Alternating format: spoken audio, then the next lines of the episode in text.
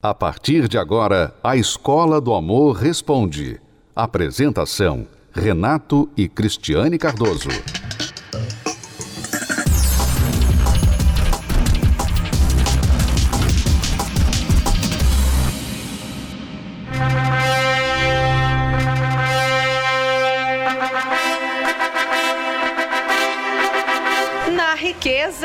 Na pobreza. Estes famosos votos ditos no dia do casamento foram feitos para durar para sempre. Mas, muitas vezes, eles podem acabar assim num passe de mágica. Uma pesquisa recente realizada pelo Colégio Notarial do Brasil mostrou que o número de divórcios cresceu 30% de janeiro a maio deste ano. A maioria dos casais disse que a pandemia, ligada a problemas no setor financeiro, foi a maior causa da separação. Mas afinal, o amor é mesmo capaz de superar tudo? Ou quando a dificuldade chega, ele pula a janela? Olha, eu acho que em todos os relacionamentos a gente sempre vai ter algumas dificuldades, mas isso não pode e não deve ser um empecilho. Usando o meu caso, né? Eu fui casada durante um ano e não existiu amor, né? Então, para mim, quando não há o amor, né? Seja qualquer tipo de dificuldade, ela o, o casamento, o amor, né, ele acaba. O último ano foi totalmente desafiador para muitos casais. O isolamento social fez com que eles passassem mais tempo juntos, praticamente 24 horas por dia. Tarefas de casa, cuidar dos filhos e ainda muitas vezes ficar sem emprego. Pesquisas mostram que o dinheiro também é a segunda causa mais comum para divórcios no mundo, perdendo apenas para a infidelidade. E falando em infidelidade, há também a chamada infidelidade financeira. Você já ouviu falar dela? Não tente me convencer que traição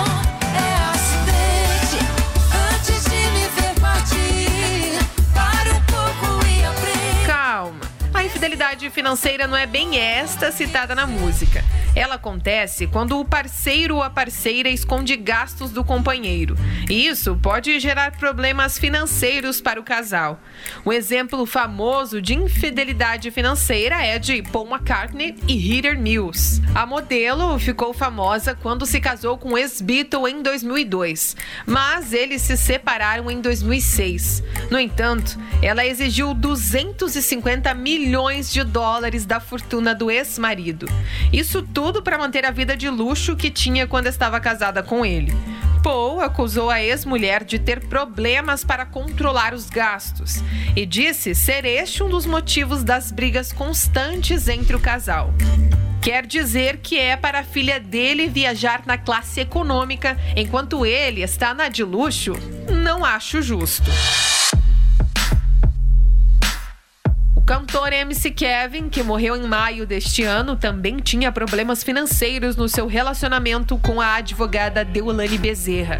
Recentemente, em entrevistas, ela disse que o ajudava financeiramente e que o dinheiro sempre foi o problema entre o casal. Perdoei a dívida de 500 mil reais que emprestei para a família. Ele não sabia lidar com a grana e a única coisa que eu fiz foi perdoar uma dívida que tinham comigo. Dinheiro e relacionamentos um dilema eterno de todos os casais. Afinal, relembrando a pergunta do início desta reportagem: será que o amor é capaz mesmo de superar tudo?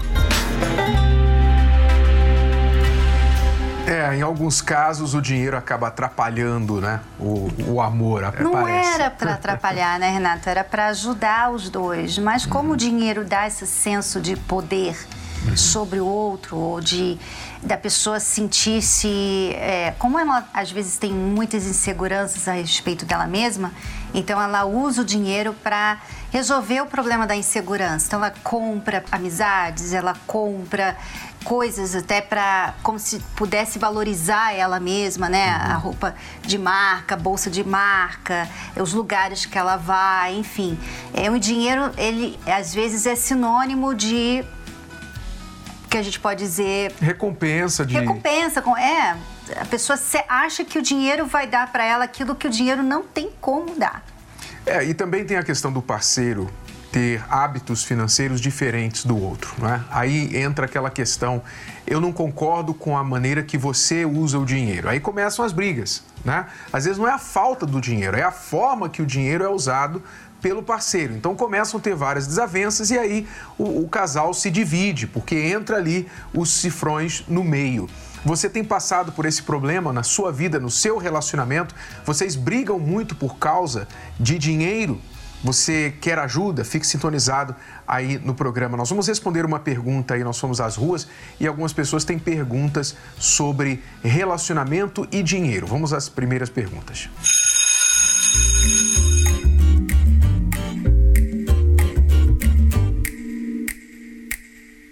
Oi Renato, oi Cris, meu nome é Camila, sou empresária, tenho 33 anos. Eu gostaria de saber é, quando a questão financeira está difícil no relacionamento e existem muitas cobranças em cima disso, como que vocês poderiam me ajudar? Muitas cobranças quando as coisas estão difíceis no relacionamento. É, o casal precisa entender primeiro o que, que está difícil. A gente costuma dar, sem mais específicos, porque você não foi muito específica, mas a gente costuma dar a seguinte dica.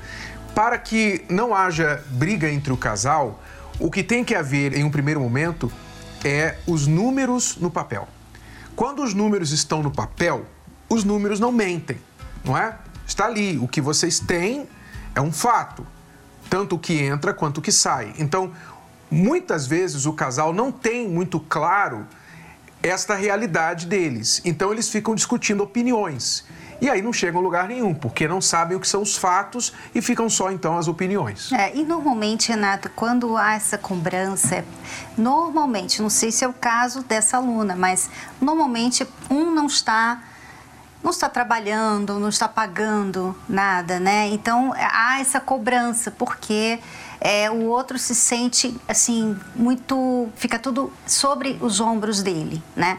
Mas quando vocês estão em um casamento, né? Quando vocês estão dentro de um relacionamento sério como um casamento, não deveria ser um problema se vocês combinaram isso. Então vamos dizer que a mulher está trabalhando muito e ele perdeu o emprego, né? Se fosse o contrário, ela iria gostar que ele estivesse ainda bancando a casa. Né? Se ela tivesse perdido o emprego e ele ficou lá, ele está pagando as contas, ela não ia ficar é, ali é, chateada porque ela não está ajudando. Ela, ela vai procurar um emprego, tudo, mas tem que haver essa.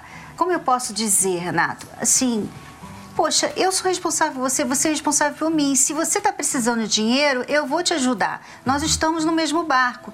Mas às vezes a impressão que a gente tem é que assim, se você trabalha e eu não, então você acha que eu não te ajudo em nada e que eu sou um peso na sua vida. Quer dizer, esquece o relacionamento, esquece tudo que você falou que sentia por mim, uhum. porque eu não estou ajudando nas finanças. É, falta unidade na questão financeira, né? Tem unidade em tudo é. mais, mas o dinheiro parece ficar bem separado. Aliás, é a pergunta desta próxima aluna, a Anne. Vamos ver.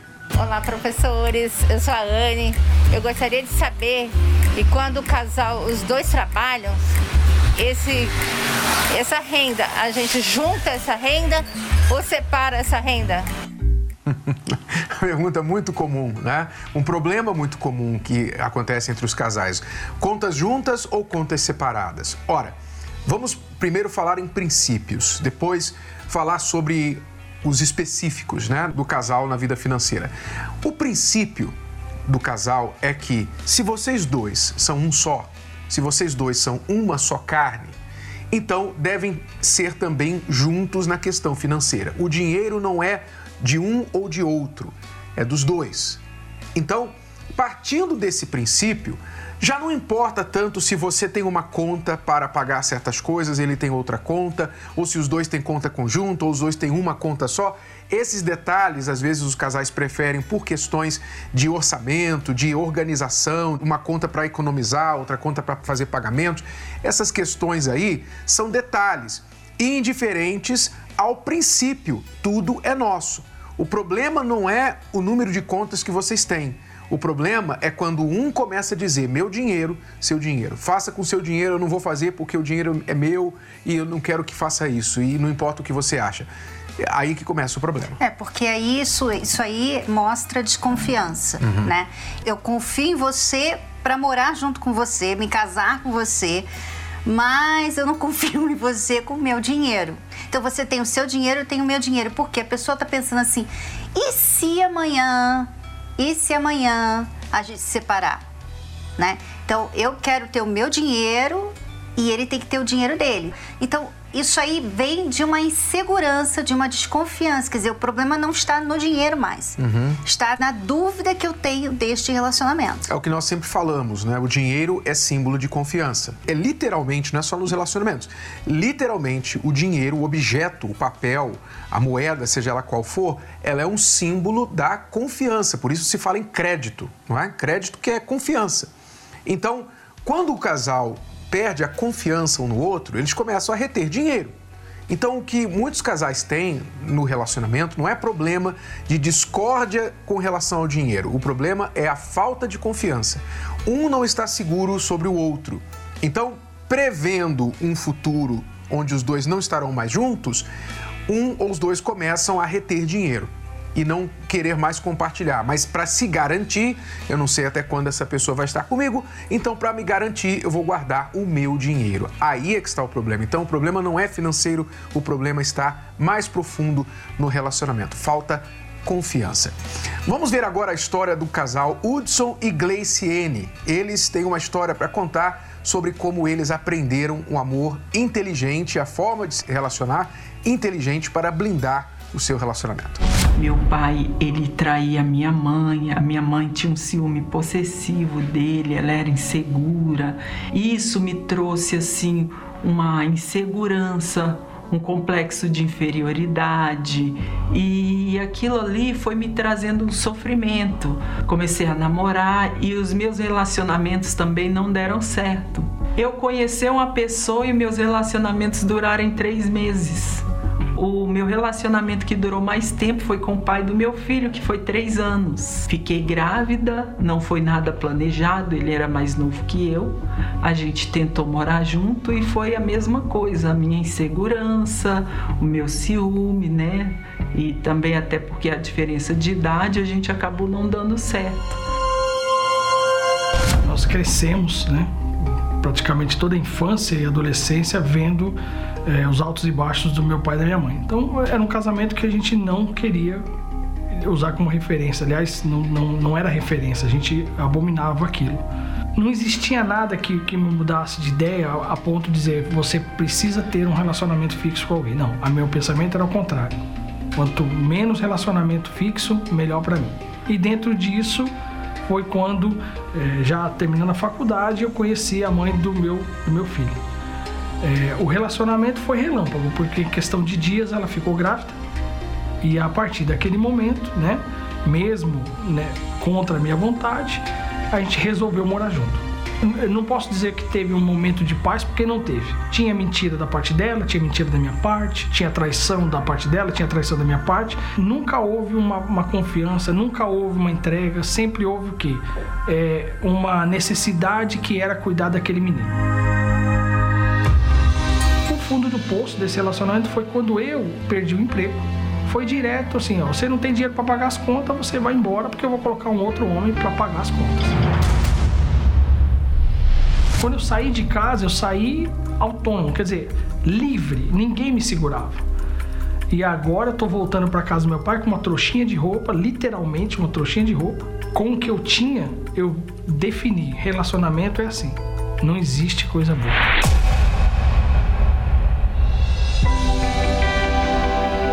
Foi aí que, por conta desses convites desses amigos para as palestras, eu comecei a dar assim um voto de confiança para a palestra. Então, vamos ver o que, que a palestra fala, porque perdido por perdido, eu não tenho mais o que perder, né? Foi ali que eu comecei a mudar o meu ponto de vista em relação não só a mim mesmo, por conta da minha autoestima, mas também em relação ao casamento.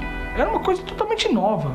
Foi como isso não existe, né? Um casamento feliz Né? A gente fala assim, isso é filme. Não é, não existe. Mas a, a cada palestra você ia se alimentando e você ia vendo. Não, ele está falando de uma coisa que eu não tenho, mas é possível chegar. A partir daí, além de, da, da, da minha recuperação da minha autoestima, aí sim eu tive é, é, é, um relacionamento que deu certo. Na rádio falar sobre a terapia, eu achei interessante sobre como eles falavam, os testemunhos. Aí eu parei pensei, falei, eu vou que a minha vida vai mudar.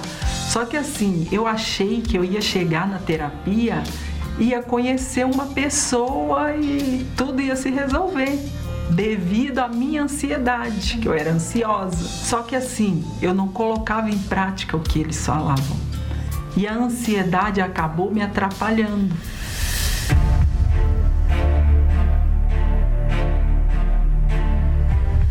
Eu comecei a palestra, tive um relacionamento e não frequentei mais. Quer dizer, eu abri mão das palestras o relacionamento foi comum, foi, não foi nada extraordinário, foi comum. Mas as palestras fizeram falta. O que, que aconteceu? Esse relacionamento, ele se estendeu por um, por um tempo, sim. O que foi o rompimento do relacionamento foi a questão da doença grave que a, a, a, a minha esposa tinha e ela veio a falecer. Então ali naquele momento difícil foi aonde eu entendi realmente que a palestra não é, um, não é uma coisa temporária, é uma coisa para a vida toda.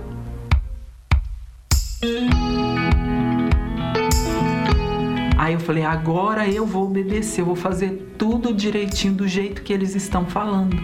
Comecei a frequentar as palestras, prestar atenção, obedecer. É a primeira coisa que eu abandonei foi a ansiedade eu não agi mais por conta própria, né? Eu, eu, eu fui obedecendo e, e soube esperar. E um dia eu lá na, na, na palestra, eu conheci, eu vi o Hudson. Nós conversamos, nós entendemos o que, que cada um queria.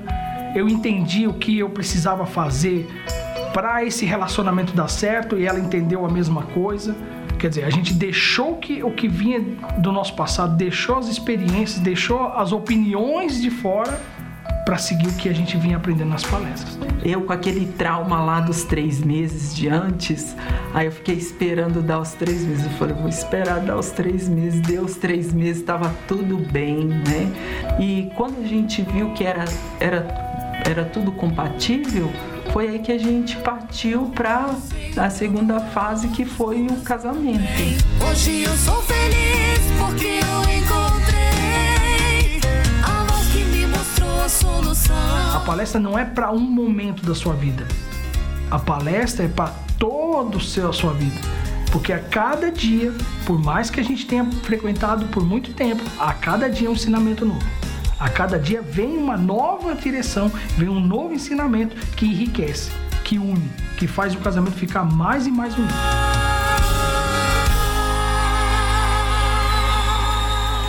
Pois é, mas o Hudson e a Gleiciane quebraram a cara literalmente antes de estarem bem hoje, se conhecerem, depois de serem tratados, curados nas palestras da terapia do amor. Foi interessante o Hudson contar, Cristiane, que ele no primeiro casamento ele foi morar junto e se envolveu com a pessoa, engravidou e foi morar junto e quando ele perdeu o emprego, ela expulsou ele de casa. Você vai sair daqui porque eu vou botar outro no teu lugar que vai sustentar a casa. Quer dizer, uma situação É porque vergonhosa. as pessoas hoje estão se relacionando assim, elas se relacionam só com o físico, uhum. né? O que elas têm fisicamente da outra pessoa. Uhum. Fisicamente o corpo, né? Também o dinheiro da pessoa, que ela pode fornecer para mim. Então, se ela não tem o dinheiro ou se ela fica doente, acabou o relacionamento. É, né? por isso que o Hudson pegou o trauma de casamento. E para ele, casamento era uma coisa ruim, uma coisa horrível, a última coisa que ele queria na vida dele. Porque olha a experiência que ele teve. Já começou errado. Então sofreu, e claro, é aquela velha história, o velho ditado, né? Cachorro mordido de cobra tem medo até de linguiça, não é? Então, ele tinha medo de casamento porque ele sofreu lá atrás.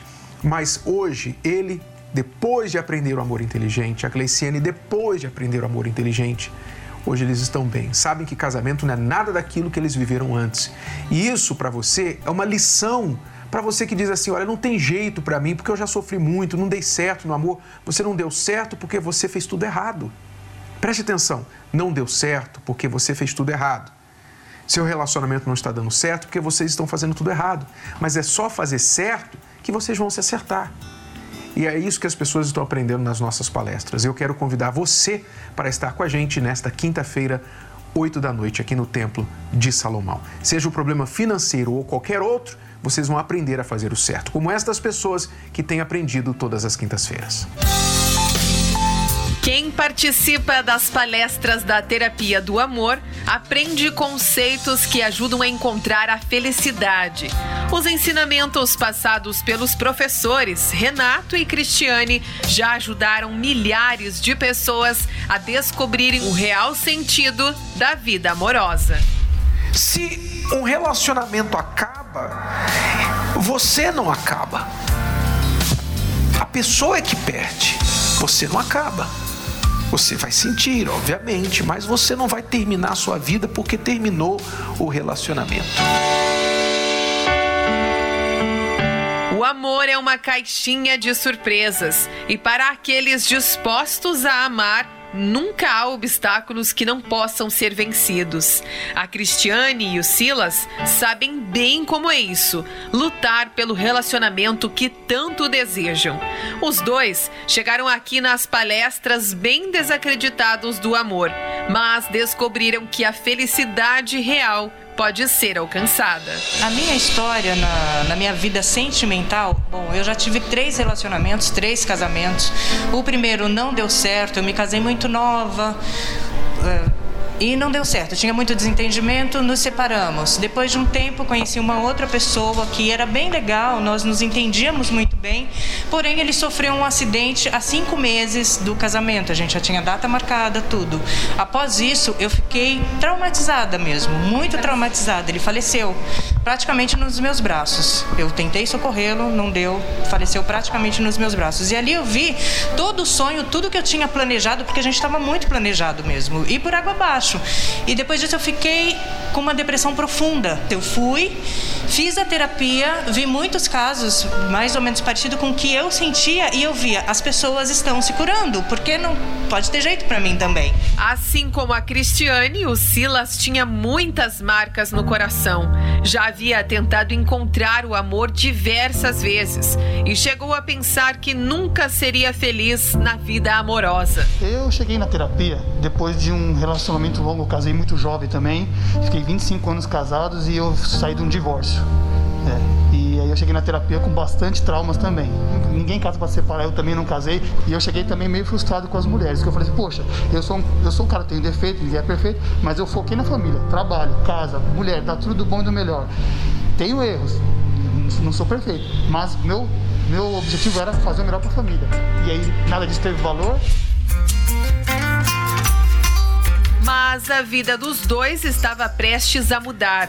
Foi participando da terapia do amor que o Silas se apaixonou pela Cristiane e juntos encontraram tudo aquilo que sempre buscaram a realização completa no relacionamento. Que além de tocar no âmbito sentimental, eu usava tudo aquilo que eu ouvia na minha vida, para tudo, para tudo. Então, realmente faz parte da minha vida, fez e faz parte da minha vida. Tanto é que a gente não, não parou nenhum dia, né? De, é, cinco anos depois de terapia, eu conheci o Silas, aliás, o Silas me conheceu. E nos entendemos, e ele é uma pessoa super bacana. Começamos a namorar fui, meu sogro na época era vivo, fui pedir a mão dela depois em casamento pro meu sogro, que foi uma coisa inédita para ele, ele ficou muito feliz e abençoou de pronto. E ela é a mulher da minha vida, que eu falei, poxa, tudo a gente faz, é totalmente diferente, ela faz tudo comigo, tudo, a gente tá sempre junto. Depressão, ansiedade e desânimo estes sentimentos rondavam o coração da Érica, com relacionamentos frustrados e o preconceito por não ter constituído família. Érica achava que o amor não foi feito para ela. É, eu cheguei na terapia com um rótulo de mãe solteira, né? Frustrada pelas escolhas que eu fiz errada E durante a terapia eu cheguei aqui bem depressiva, né? Eu, as primeiras reuniões eu só chorava, porque tudo vinha de encontro com o que eu estava passando, com o que eu aprendi e com os erros que eu cometi, né?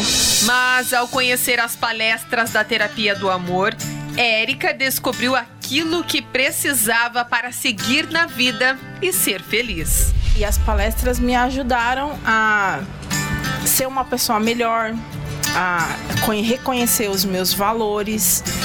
É, eu renasci uma. Eu sou uma nova pessoa depois que eu comecei a participar das palestras, porque eu aprendi que existe um amor inteligente. Existe um amor que não é o coração que manda, e sim o cérebro. E a terapia não funcionou só para minha vida amorosa, mas para relacionamentos com os amigos, na empresa. Tem me ajudado muito, né? Eu costumo consumir tudo que eu tenho disponível das palestras, eu consumo todas as informações. Este rótulo de mãe solteira hoje para mim não existe mais, né? Hoje eu sou mãe e tenho ensinado também a minha filha a praticar o um amor inteligente. Quer transformar a sua vida amorosa? Descobrir dicas e conceitos que podem te ajudar a entender seus problemas nos relacionamentos? Então participe das palestras da Terapia do Amor. Quinta-feira, às 20 horas, no Templo de Salomão, Avenida Celso Garcia, 605 Brás. A palestra, o estacionamento e a creche para os seus filhos são gratuitos.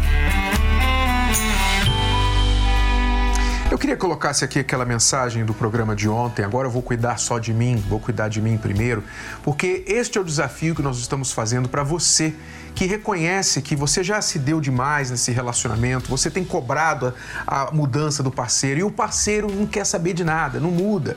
E você que é solteiro também já cansou de ficar correndo atrás das pessoas, deslizar o dedo lá nos aplicativos, redes sociais. Você faz de tudo para chamar a atenção das pessoas, mas você está esquecendo de você, pois a atração do sexo oposto começa com você em primeiro lugar.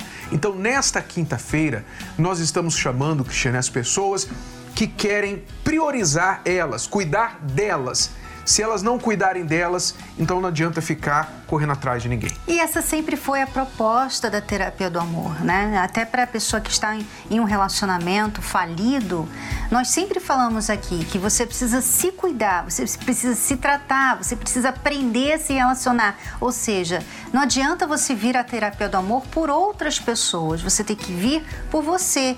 E se você está aí cansada ou cansado de sofrer na sua vida amorosa. Você está cansado de, de, sabe, sofrer traições, se decepcionar com seu marido. Você está cansado de tentar novos relacionamentos. A terapia do amor é para você. Cansado de brigar, cansado de ficar naquela coisa, ah, você não muda, você não me ama, você isso, você aquilo. Para com isso, para do que não funciona e venha cuidar de você. Faça este propósito com você mesmo. Você vai definir: eu vou cuidar de mim, eu decido, agora eu vou cuidar de mim. É este desafio que nós estamos fazendo com você para esta quinta-feira, às 8 da noite, aqui no Templo de Salomão. Cristiane e eu esperamos por você, Celso Garcia 605, no Braz. Se você quer mais informações, pode ligar agora, mesmo depois do programa sair do ar. 11 3573 3535. 11 3573 3535. Até a próxima. Tchau, tchau. Você pode ouvir novamente e baixar esse episódio da Escola do Amor Responde no app Podcasts da Apple Store e também pelo Spotify e Deezer.